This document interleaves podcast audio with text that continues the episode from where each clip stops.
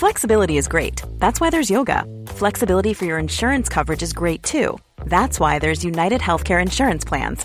Underwritten by Golden Rule Insurance Company, United Healthcare Insurance Plans offer flexible, budget friendly coverage for medical, vision, dental, and more.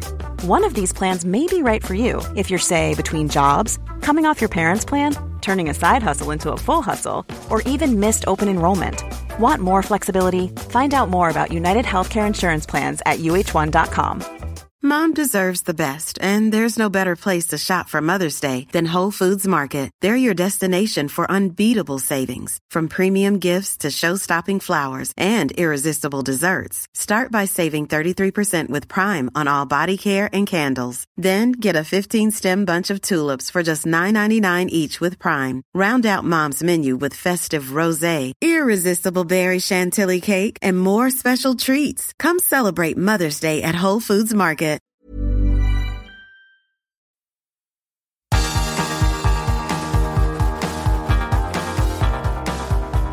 Universo Premier, tu podcast de la Premier League.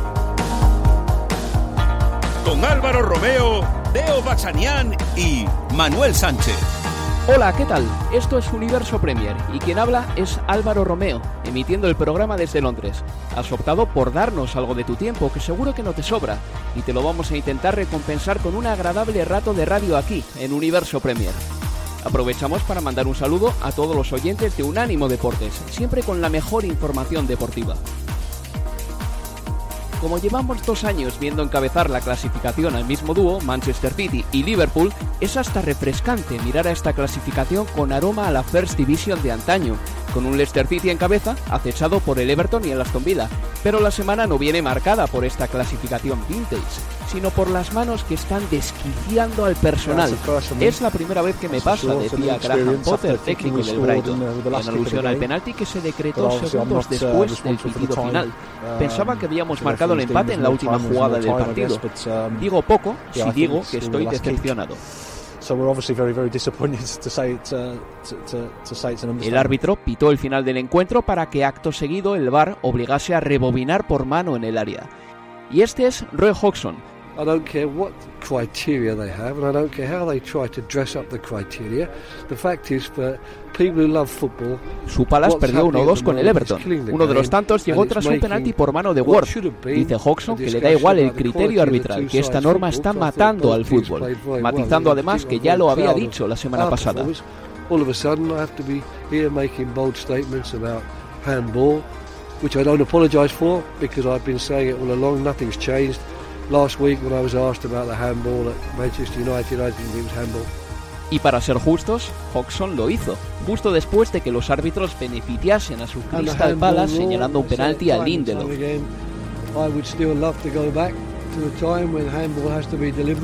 Esto que escuchan de fondo, lo decía después de ganar 1-3 al United. Y este es Steve Bruce, otro de los beneficiados por la regla de la silueta natural. Su Newcastle empató en las postrimerías del choque ante el Tottenham con una mano de Dyer. Es posible que ya sea la Premier o nosotros podamos hacer algo en lo que se refiere a las manos, porque están arruinando el espectáculo. Hay que puntualizar que las críticas, menos las de Mourinho que escucharemos después, son únicamente a la regla. Nada demuestra mejor que la regla es insatisfactoria que el hecho de que este verano hubiese que hacer una serie de puntualizaciones para entenderla mejor, justo un año después de que la IFAB adoptase el término silueta natural como baremo para definir lo que es una infracción por mano. Es una pena que hayamos tenido que abrir el programa hablando de las manos, pero la jornada ha venido así, ha habido una polémica tremenda con el tema arbitral y ahora entraremos en materia con todo ello aquí en Universo Premier. Recuerden también que se han disputado los partidos de la Carabao Cup, la Copa de la Liga. El Newcastle, el Manchester City, el Manchester United, el Everton y el Tottenham ya están en los cuartos de final a la espera de otros tres equipos, incluido el que salga del Liverpool Arsenal, la reedición del partido del lunes. Y también tienen que recordar que esta competición, después de que se jueguen los octavos de final, quedará paralizada dos meses y medio, se reanudará el 22 de diciembre. Y tenemos también que hacer mención a la Liga de Campeones, porque los últimos en entrar en el vagón de la Champions son el Midtjylland danés, el Red Bull de Salzburgo, el Olympiacos de Grecia, el Ferencváros húngaro, el Krasnodar ruso y el Dinamo de Kiev de Ucrania. Inglaterra meterá cuatro representantes en Champions, el Liverpool, el Manchester United, el Manchester City y el Chelsea. Escocia no meterá ningún representante. Ya sabemos que el fútbol escocés no anda muy bollante en Europa últimamente. Y en Europa League estamos también a la espera de lo que haga el Tottenham contra el Maccabi de Haifa. Será el último partido que juegue el equipo de José Mourinho para saber si termina entrando en la fase final de la Europa League o no. En fin, que a mi lado tengo a dos invitados de lujo, como Leo Bachanian. Hola, Leo, ¿qué tal? Muy buenas, Álvaro. Y a Manuel Sánchez. Hola, Manuel. Hola, ¿qué tal, Álvaro? Bueno, como decía yo anteriormente, el tema de los penaltis y de las manos han sido la comidilla de la semana. Eh, la Premier League va camino de triplicar el número de penaltis pitados y quintuplicar el de pitados por mano. Si seguimos a este ritmo, eh, está siendo algo que está llamando la atención de mucha gente, está levantando críticas de gente como Gary Lineker, que tuiteó el otro día que nos devuelvan nuestro juego. Y lo cierto es que yo me remito al 1 de junio de 2019, cuando se implantó el nuevo criterio, que era el de la silueta natural. Ahora la voluntariedad es un criterio más para señalar mano, pero uno de muchos, y la silueta natural, que parecía que o se entendía o se esperaba que fuese a ser ese criterio que de alguna manera aclarase el tema de las manos, lo único que ha hecho ha sido empeorarlo. Creo que o el reglamento es tajante con el tema de las manos o vamos a tener más quejas. Es decir, cuando digo un reglamento tajante me refiero a un reglamento que diga todas las manos son mano. Pero si hablamos de silueta natural, si hablamos, por ejemplo, de mm, voluntariedad, siempre va a haber un criterio que va a tener que elegir el árbitro, va a ser subjetivo y eso va a traer problemas, ¿no, Leo? Sí, a ver, y también es, es verdad, bro, y voy repito, si querés, a, los números de, penales de lo que tiene que ver con esta polémica. Se llevan pitados 20 penales en las tres jornadas que, pasaron, es decir, 20 penales en, en, 30 partidos. A los que más le pitaron fueron al Leeds y al City, cada uno con, con tres penales en contra. Pero de todas maneras, de esos 20 penales, vemos más penales quizás por torpezas como las de Walker, Eric García o Mendy que, penales por, por mano. Pero claro, entiendo también que el penal, sobre todo en contra del Tottenham, eh, deja una sensación eh, muy grande de injusticia. Me refiero al penal que le cobran a, a Dyer por esa mano cuando está cayendo de espaldas sin saber por dónde viene el balón impulsado desde la cabeza de, de, Andy Carroll. Bueno, terminan dejando una, una sensación de injusticia muy grande. A partir de ahí, ¿no? También la, la polémica y, esperemos que en algún punto algo se corrija. Se hablaba que a partir de este fin de semana, por ejemplo, los árbitros van a tender a tener más en cuenta la distancia que haya entre la pelota y el futbolista para saber si el futbolista tuvo tiempo o no de quitar eh, la mano del lugar, pero sí se sabe que penales como los de Dyer o los de Meupey se seguirán cobrando de acá al final de temporada.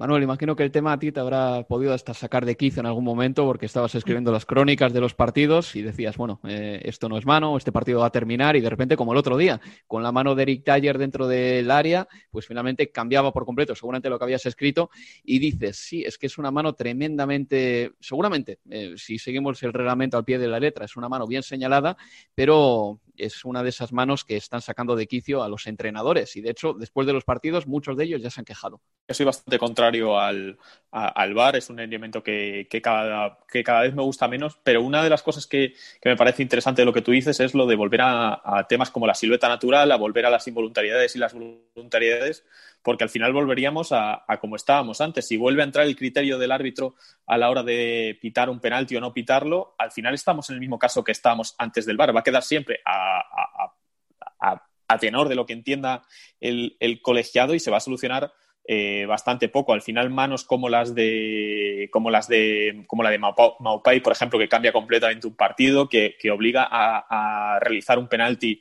a pitar un penalti después de que se haya pitado ya el final del encuentro son jugadas muy decisivas. La de Dyer le cuesta puntos al Tottenham, cabrea a Mourinho, como sabemos que, le ocurre al, portugués. Eh, a mí me parece que es un criterio que es muy complicado de, discernir, que la Premier probablemente no lo, no lo no lo esté haciendo bien o no esté sabiendo cómo, cómo llevarlo, eh, estamos eh, en unos números, y se repite lo que, lo que tiene ahora mismo la, Premier, de que habría 88 penaltis a final temporada por, los por, mano, por los 19 que hubo la campaña pasada. Me parece una barbaridad y la Premier va a tener que entrar de alguna manera, pero probablemente sea de alguna manera bastante polémica.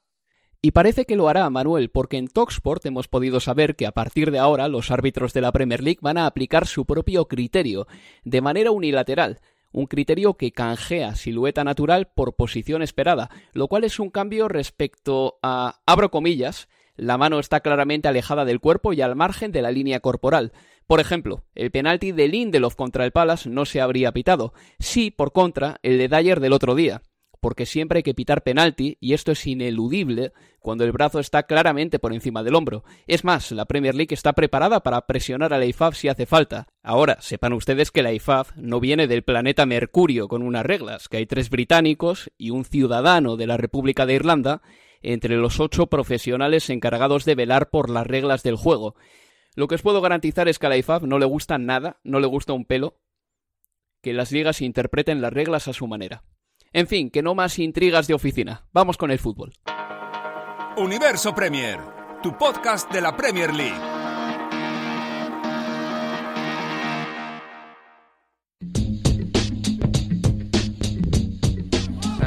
back towards Alexander Arnold, cross in away as far as Jota, who volleys the oh, goal. And he does have a debut goal, Diogo Jota. Tielemans manages to slip in Madison again, oh, and Mendy's brought him down. Penalty it's another Different player, same outcome. Sends the keeper the wrong way this time. Manchester City 2, Leicester 5. Yuri Tielemans. Esto decía Klopp tras ganar al Arsenal 3 a 1. Ha sido un partido de fútbol normal contra un rival muy bueno. Juegas bien y en el primer contraataque tienes mala suerte, pero no ha sido nada más que eso. Y este es Rodri, mediocentro del Manchester City. En partidos como este, en los que el rival no hace nada, solo esperar, incluso cuando le vas ganando, terminas descolocado, no sabes qué hacer. Para mí han tenido suerte, con estas dos cositas han ganado el partido. Recordamos que los Citizen cayeron por 2 a 5 el día del hat-trick de Jamie Vardy, uno de los azotes de Guardiola desde que este llegase al Manchester City. Jamie Vardy le ha marcado a su equipo 8 goles ligueros. Decía después de esa derrota que el Leicester había tenido suerte y yo creo que en este caso Rodri ha patinado. Eh, puede que tuviese razón o que en su opinión Manuel Leo Rodri pensase que el Manchester City había hecho mucho más para ganar. Pero esa evaluación, que es absolutamente válida, la puedes utilizar en el vestuario de puertas para adentro para saber cómo trabajar la semana que viene, quizá para no perder la cabeza, para saber que tienes que seguir trabajando en la misma línea y para no volverte loco.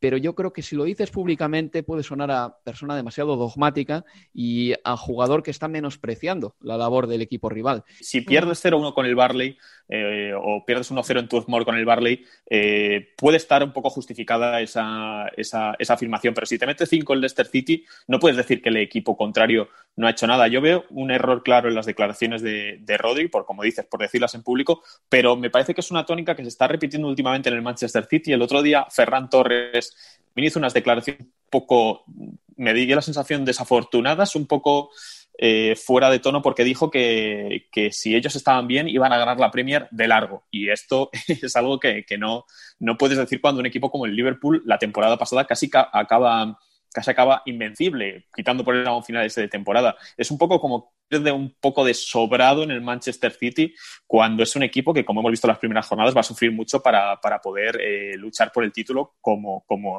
le ocurrió la temporada pasada y como sí pudo hacer hace dos cuando, cuando ganó.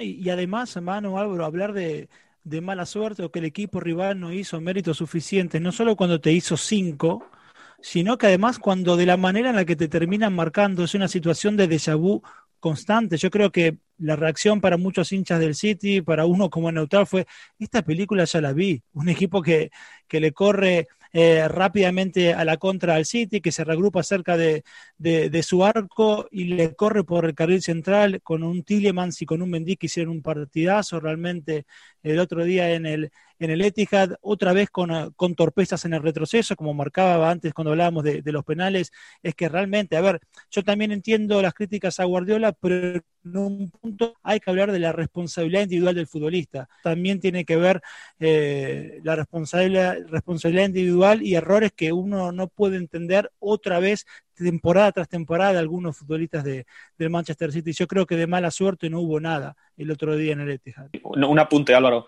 rápido. Eh, que el Leicester City juega así contra la mayoría de equipos. Me refiero, es un equipo que juega a aprovechar la velocidad de un jugador como Barry arriba. No puedes jugar contra el Leicester City y, y, y sorprenderte de que te ataque con contraataques, de que te haga daño a la espalda con balones largos a Bardi. Si te lo hace otro equipo, a lo mejor, pero en el caso del Leicester City, no es que te sorprenda que no haga nada, que es un equipo que juega así. Reitero una vez más que si el Manchester City piensa que jugó bien y Rodri lo expresa en boca de sus compañeros o porque entiende el fútbol así, yo creo que está bien tener ese punto de vista. Repito una vez más, y si tienes ese punto de vista y si va de la mano del que tiene Pep Guardiola y del que va, del que, del que tiene todo, todo el mundo en el seno del Manchester City, pues entonces trabajarás todavía en esa dirección para demostrar que jugando así puedes ganar y que mereces ganar el Leicester y que ha sido un desliz. Pero decirlo públicamente no me parece bien, más todavía cuando si vemos los últimos números del Manchester City, y Leo lo decía aquí, es que no ha estado bien en, desde la vuelta al fútbol en el pasado mes de junio. Ha sufrido demasiadas derrotas. ¿eh? Perdió, por ejemplo, contra el Chelsea, contra el Southampton, contra el Arsenal. También cayó contra el Olympique de Lyon y contra el Leicester City, esta vez contra rivales complicados contra rivales complicados, el Manchester City se ha dejado puntos y ha perdido partidos. Es un equipo muy de extremos, creo yo. Eh, el año pasado produjo varias de las mejores goleadas de la temporada, pero al mismo tiempo perdió muchos partidos, muchos más de los que a Pep Guardiola le hubiese gustado.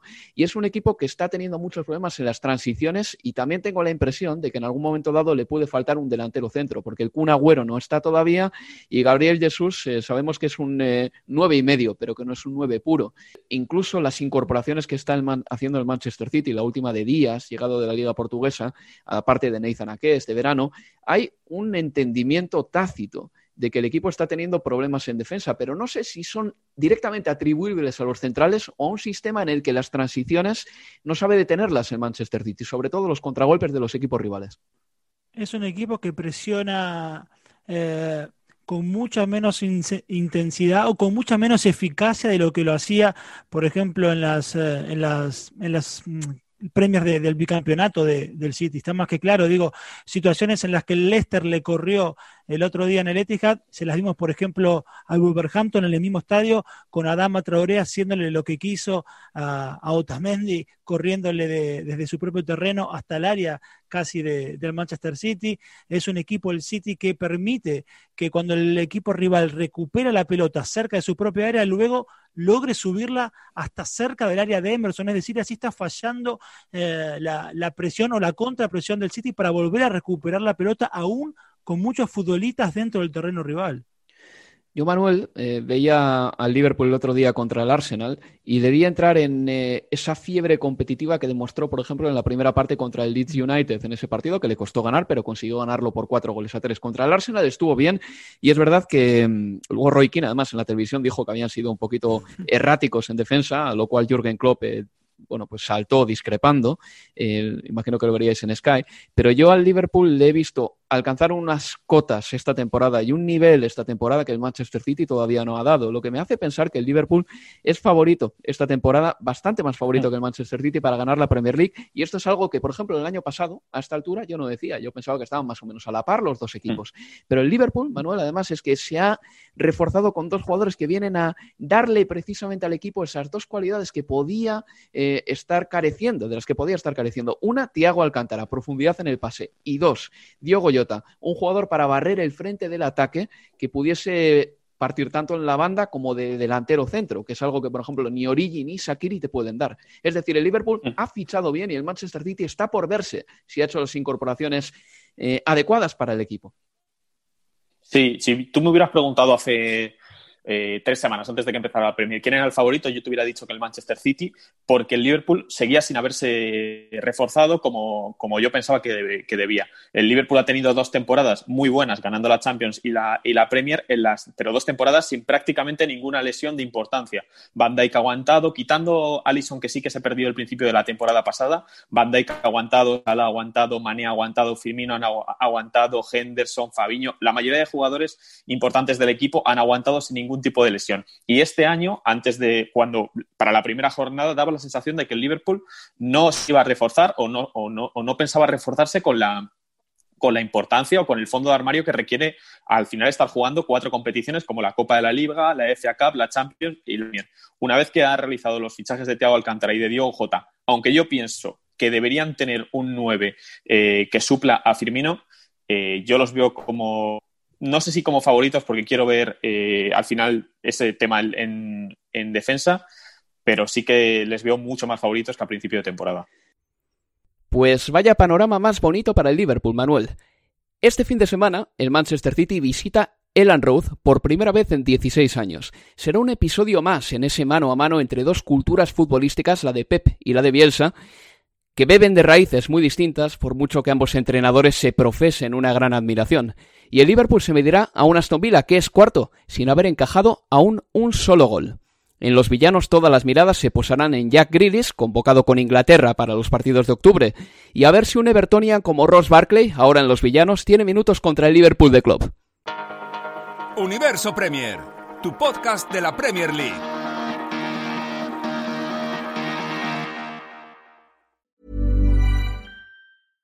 Want flexibility? Take yoga. Want flexibility with your health insurance? Check out United Healthcare Insurance Plans. Underwritten by Golden Rule Insurance Company, they offer flexible, budget friendly medical, dental, and vision coverage that may be right for you. More at uh1.com. Mom deserves the best, and there's no better place to shop for Mother's Day than Whole Foods Market. They're your destination for unbeatable savings, from premium gifts to show-stopping flowers and irresistible desserts. Start by saving 33% with Prime on all body care and candles. Then get a 15-stem bunch of tulips for just $9.99 each with Prime. Round out Mom's menu with festive rosé, irresistible berry chantilly cake, and more special treats. Come celebrate Mother's Day at Whole Foods Market. Ready to pop the question? The jewelers at BlueNile.com have got sparkle down to a science with beautiful lab grown diamonds worthy of your most brilliant moments. Their lab grown diamonds are independently graded and guaranteed identical to natural diamonds, and they're ready to ship to your door. Go to Bluenile.com and use promo code LISTEN to get $50 off your purchase of $500 or more. That's code LISTEN at Bluenile.com for $50 off. Bluenile.com code LISTEN.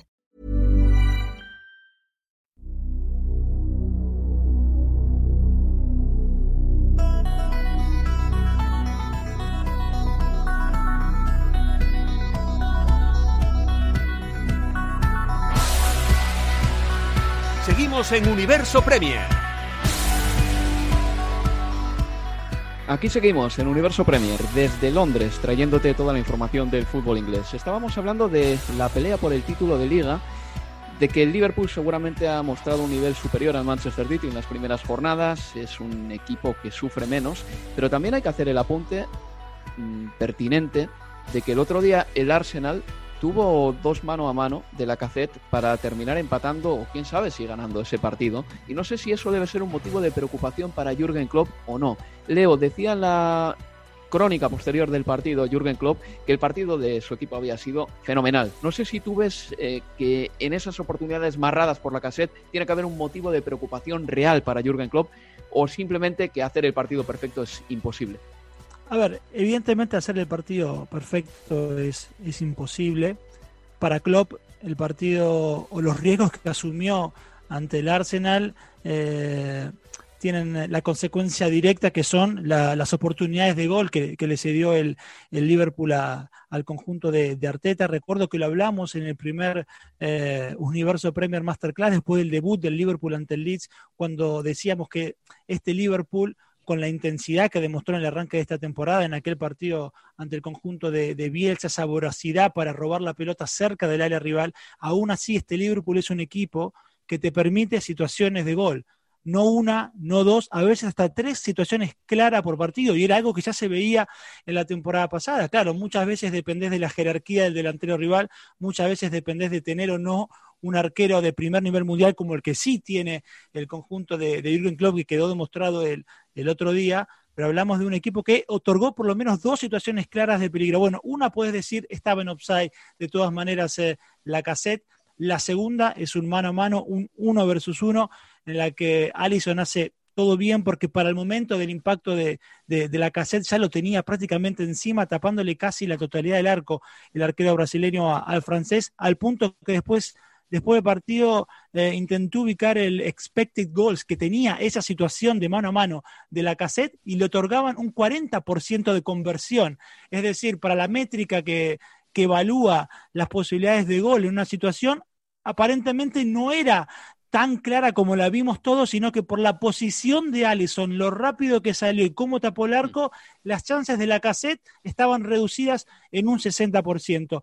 Pero volviendo a los riesgos de, que toma el Liverpool y que mencionaba Klopp en su respuesta a, Roy King, está claro que lo vamos a ver en esta temporada, que se va a repetir seguramente esta situación de, mano a mano a favor de los rivales de, del Liverpool, pero para mí, de todas formas, eh, lo que epitomiza este Liverpool de club, no sé si lo ven así, es Andrew Robertson. ¿Y por qué digo? Si lo vemos en un futbolista del City, un error que termine en un gol del rival, probablemente lo primero que se te viene a la cabeza es quizás el equipo no se levanta de ese error.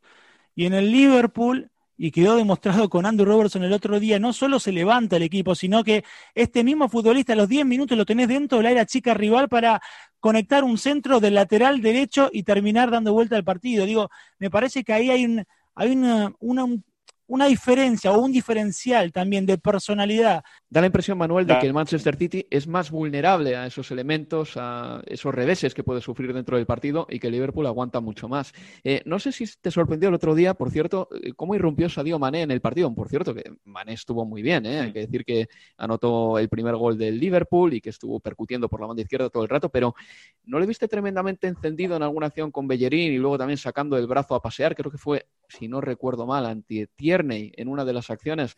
Eh, ¿A qué crees que respondió eso de Sadio Mané? Pues no sé si tenía él alguna factura por, cobrar del duelo de la, de la, temporada pasada contra el Arsenal, que fue un partido muy, muy perro para, para el Liverpool, que perdieron en el Emirates por 1 y en el que el, Liverpool fue claramente superior, tuvo muchísimas más ocasiones, pero al final se lleva la victoria el Arsenal. No sé si puedo responder a eso. La verdad es que la entrada que hace los dos o tres minutos, eh, probablemente si estuviéramos hablando de un minuto 60, a lo mejor le hubieran podido expulsar y el Liverpool se hubiera complicado muchísimo el partido.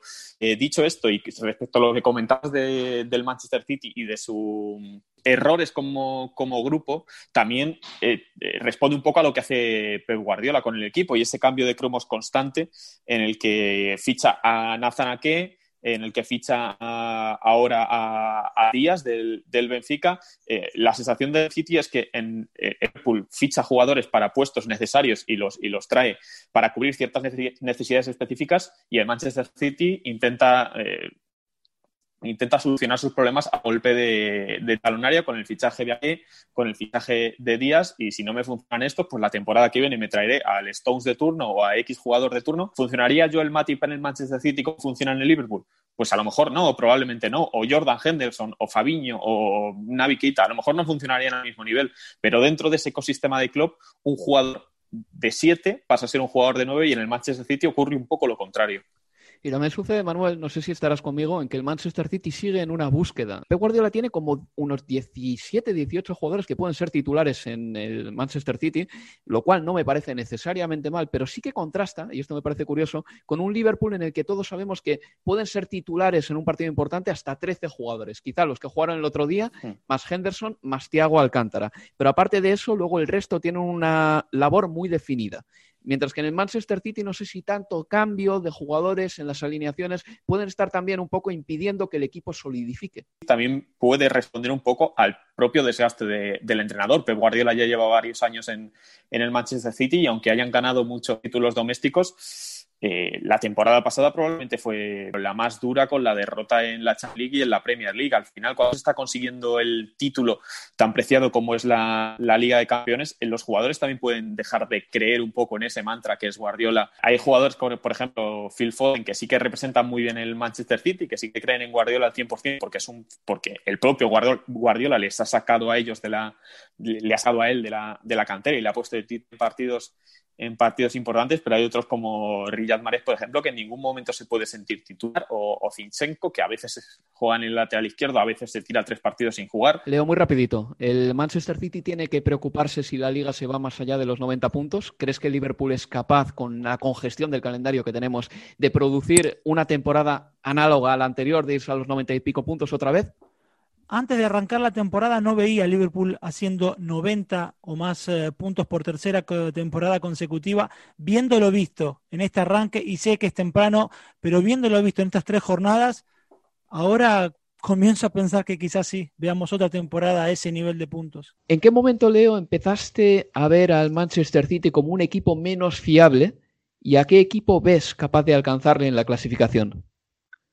A ver, Álvaro, yo creo que esa primera sensación de equipo que comenzaba a ser menos fiable que el del bicampeonato, la comencé a tener en aquel eh, arranque temprano de la pasada temporada, de la 19-20, si recordás eh, la derrota en, en Carroll Road, el 3 eh, a 2 en contra ante el Norwich, en la derrota en casa ante el eh, conjunto de, de, Nuno Espíritu Santo, ante el eh, Wolverhampton. Ya en ese inicio de temporada se comenzaba a ver un Manchester City menos fiable, un Manchester City que ya no ejercía una, una presión perdón, en ofensiva para recuperar la pelota con mucha eficacia y que por eso le corrían fácil, como le sucedió sobre todo en aquel partido ante el Wolverhampton. Y a partir de ahí, a partir de ahí en ese comienzo titubeante de Premier, es cuando se comenzó a extender esa, esa distancia con el, con el Liverpool en la tabla y en el juego. Una distancia que yo creía antes del arranque de esta temporada que íbamos a ver que comenzaba a achicarse desde el juego, porque el arranque es temprano de la, de la Premier, van apenas tres jornadas, pero lo que he visto hasta acá es que por el contrario, si hay algo que comienza a notarse, es que se había una brecha entre el Liverpool y el City, ya no solo en los puntos, pero sí en el juego, bueno, que esa distancia comienza nuevamente a acrecentarse en favor del conjunto de, de Jürgen Klopp, Álvaro. Y ¿A qué equipo ves capaz de terminar segundo este año? Si no es el Manchester City por lo que sea, porque el equipo empeora notablemente, ¿quién crees que le puede alcanzar? ¿Quién crees que puede dar 80, 85 puntos de toda la eh, de todo el grupeto de perseguidores que puede tener el City? A ver, teniendo en el tipo de temporada que es esta y que no solo va a suceder en la Premier, sino que creo que en otras ligas también, es la temporada para que algún tapado pueda acceder a puestos eh, de clasificación importante. Por lo que vi hasta acá, Everton eh, tendría las armas o el fútbol para hacerlo. Habrá que ver si al Leicester le da la nafta, pero si me tengo que guiar o pensar en un equipo y si hace las cosas bien de acá la semana que viene, el 5 de, de octubre, cuando cierren los fichajes, apuesto por el Manchester United por detrás del Liverpool. Universo Premier tu podcast de la Premier League.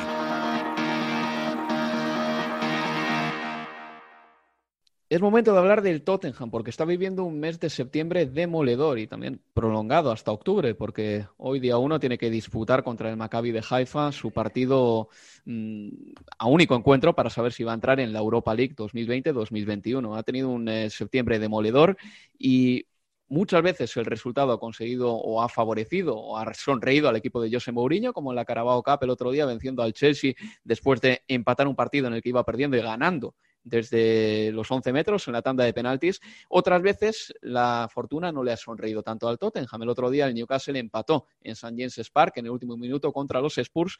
1-1 fue el resultado final en un encuentro en el que el Tottenham dio dos palos. El eh, técnico de porteros del Tottenham, Nuno Santos, fue expulsado. Fue un partido con un montón de incidencias. ¿Y por qué fue expulsado? Pues porque se quejó, se puso lívido cuando el colegiado señaló un penalti de Eric Taylor pues, eh, al justo al borde de la conclusión del encuentro. Al término del partido, José Mourinho decía lo siguiente, voy a citar de manera textual. Abro comillas, no siento que haya respeto por el Tottenham como club. Es el tercer club que entreno en Inglaterra.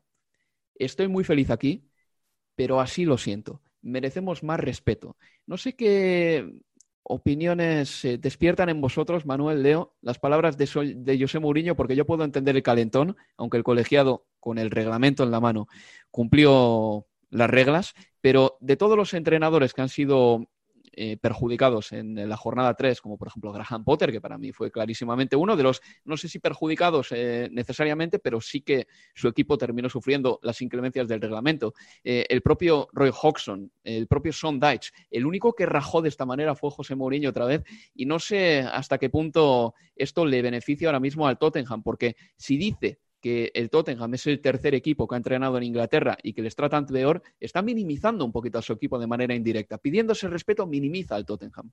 Sí, a mí me, quedaba una sensación de, ambigüedad cuando lo escuchaba a Mourinho decir esto que, vos marcás, porque la ambigüedad tiene que ver con cómo lo ve Mourinho y cómo se ve la institución, el Tottenham, a sí misma. Eh, ustedes seguro tienen en la cabeza ese meme típico de Twitter en la que hay una foto a la izquierda que dice cómo me veo yo y otra foto que dice cómo me ven en la realidad. Bueno, este, Tottenham construyó uno de los mejores estadios del mundo. Tiene su documental en Amazon. Eh, en medio de una pandemia y el golpe a sus finanzas, se permite el regreso de, Gareth Bale y compra Reguilón. O sea, el Tottenham como institución, Daniel Levy ve a su Tottenham como un equipo que está para pelear con los grandes, se ve como un grande. Y el discurso de Mourinho es, es como la foto de cómo me ven en la realidad. El discurso de Mourinho no tiene que ver o no va en línea de cómo se ve el club a sí mismo. Yo creo que también quizás, eh, a ver, conocemos a, a Mourinho que se mueve como pez en el agua en este escenario de ellos contra nosotros, ¿no? Eh, esta búsqueda de, rebeldía en sus futbolistas que le permita sacar un plus. Y también lo, pensaba en otra imagen del, documental cuando Mourinho le habla a sus futbolistas de, que tienen que dejar de ser, chicos buenos y pasar a ser chicos malos, que los chicos buenos no ganan títulos. Y quizás quizás en esta retórica de, ellos contra nosotros que, plantea Mourinho, del mundo contra nosotros, quizás, quizás haya una búsqueda de despertar ese costado de chicos malos dentro de sus futbolistas. Este, porque después para mí está claro que por momentos el mensaje del club va por un lado y lo que piensa Mourinho eh, difiere. ¿Crees, Manuel, que habrá algún tipo de represalia para José Mourinho por lo que dijo? ¿O que simplemente esto va a caer en saco roto? Es verdad que la, Premier y la Federación Inglesa es muy dada a castigar cualquier tipo de, de, comentario negativo hacia su parte o hacia los árbitros, pero en este caso creo que la forma lo hace Mourinho y Mourinho es muy listo para estas cosas porque cada vez que le preguntan por un árbitro siempre dice, siempre tira por el mismo, por el mismo camino y dice no voy a decir lo que pienso porque me van a sancionar. Así que creo que lo dice de una manera eh, como que se siente minimizado, que lo dice de tal manera que sabe que por ahí no le pueden pillar, a no ser que se pongan muy, muy estrictos. Y sinceramente no creo que lo haga. Y si lo hacen, eh, no sé hasta qué punto beneficia el propio discurso de, de Mourinho. Eh, y, solo un apunte, solo un apunte rápido. Eh, no me sorprende la actitud de Mourinho porque es lo que hace, como bien decía Leo, es actitud de nosotros contra, contra el mundo. Nosotros estamos minimizados aquí, igual que el Real Madrid estaba minimizado por la UEFA cuando jugaba la Champions League contra el Barcelona. Eh, entonces, eh, no me sorprende la actitud de Mourinho, es una táctica que él utiliza siempre y que va a seguir utilizando mientras le dé más o menos resultado. Entonces, es el Mourinho que todos nos esperábamos y es un Mourinho que también en ocasiones puede ser, bueno, pues puede ser entretenido y puede ser divertido para la prensa es curioso porque se presenta a veces como un Robin Hood, una persona que, un revolucionario que va, que va contra el establishment, pero recuerdo que Robin Hood representaba a los pobres. Y José Mourinho representa ahora mismo un club rico. Y cuando estuvo en el Inter, cuando estuvo en el Madrid, cuando estuvo en el Chelsea, cuando estuvo en el Manchester United, era el Robin Hood de un equipo con dinero, que eso hay que tenerlo muy en cuenta. ¿eh? El Tottenham no creo que no tenga respeto en la Premier League. En fin, Quiero que escuchéis esto. 15 yards outside the penalty area into the feet of James Rodriguez. Sigurdsson turning. Calvert-Lewin for a hat-trick. There it is. That's his second match ball at Goodison Park this season. That one just played into his path on his left foot and he side-footed it inside Darren Randolph and the left-hand post.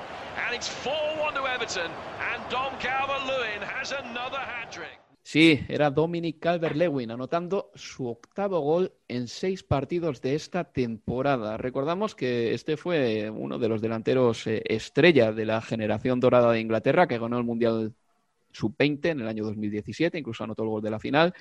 Y creo que esta campaña está emergiendo como uno de los grandes delanteros de la Premier League. Pero, ¿por qué? Eh, este, este surgimiento de Calvert Lewin? ¿De dónde viene? ¿Lo veíais venir? ¿Ha sido Ancelotti? ¿Ha sido Richarlison? ¿Ha sido el propio jugador? A mí me, ha sorprendido, me ha sorprendido la, dupla que forma con, con Richarlison.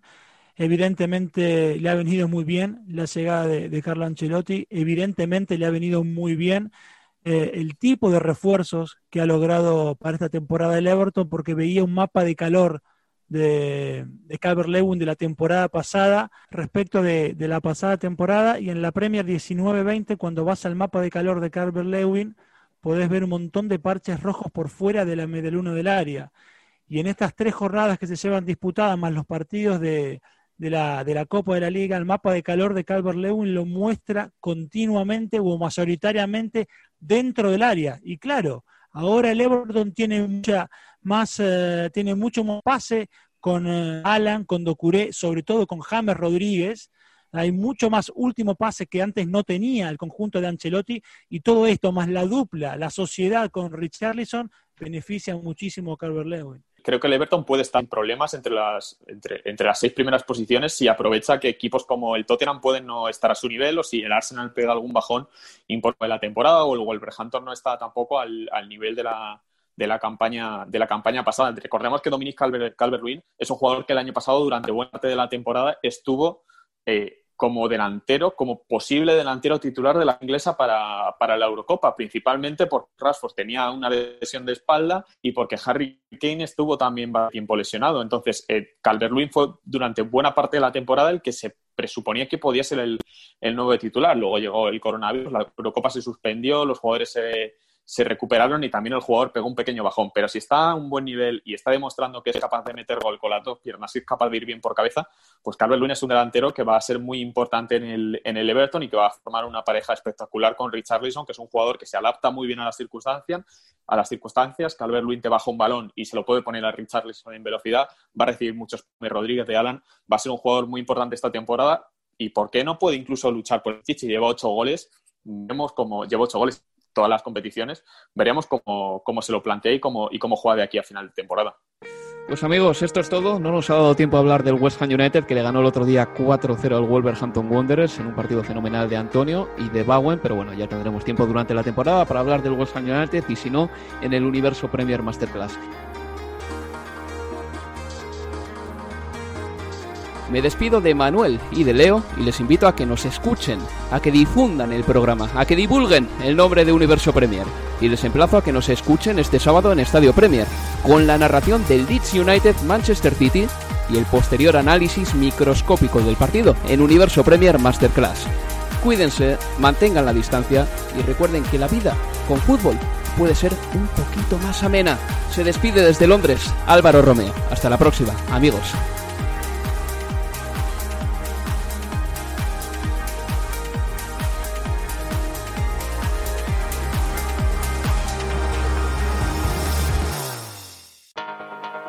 Universo Premier, tu podcast de la Premier League.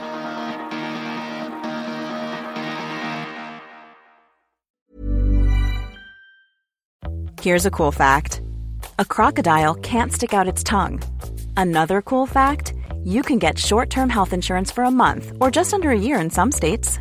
United Healthcare short term insurance plans are designed for people who are between jobs, coming off their parents' plan, or turning a side hustle into a full time gig Underwritten by Golden Rule Insurance Company, they offer flexible, budget friendly coverage with access to a nationwide network of doctors and hospitals. Get more cool facts about United Healthcare short term plans at uh1.com. Mom deserves the best, and there's no better place to shop for Mother's Day than Whole Foods Market. They're your destination for unbeatable savings, from premium gifts to show stopping flowers and irresistible desserts. Start by saving 33% with Prime on all body care and candles. Then get a 15 stem bunch of tulips for just $9.99 each with Prime. Round out Mom's menu with festive rose, irresistible berry chantilly cake, and more special treats. Come celebrate Mother's Day at Whole Foods Market.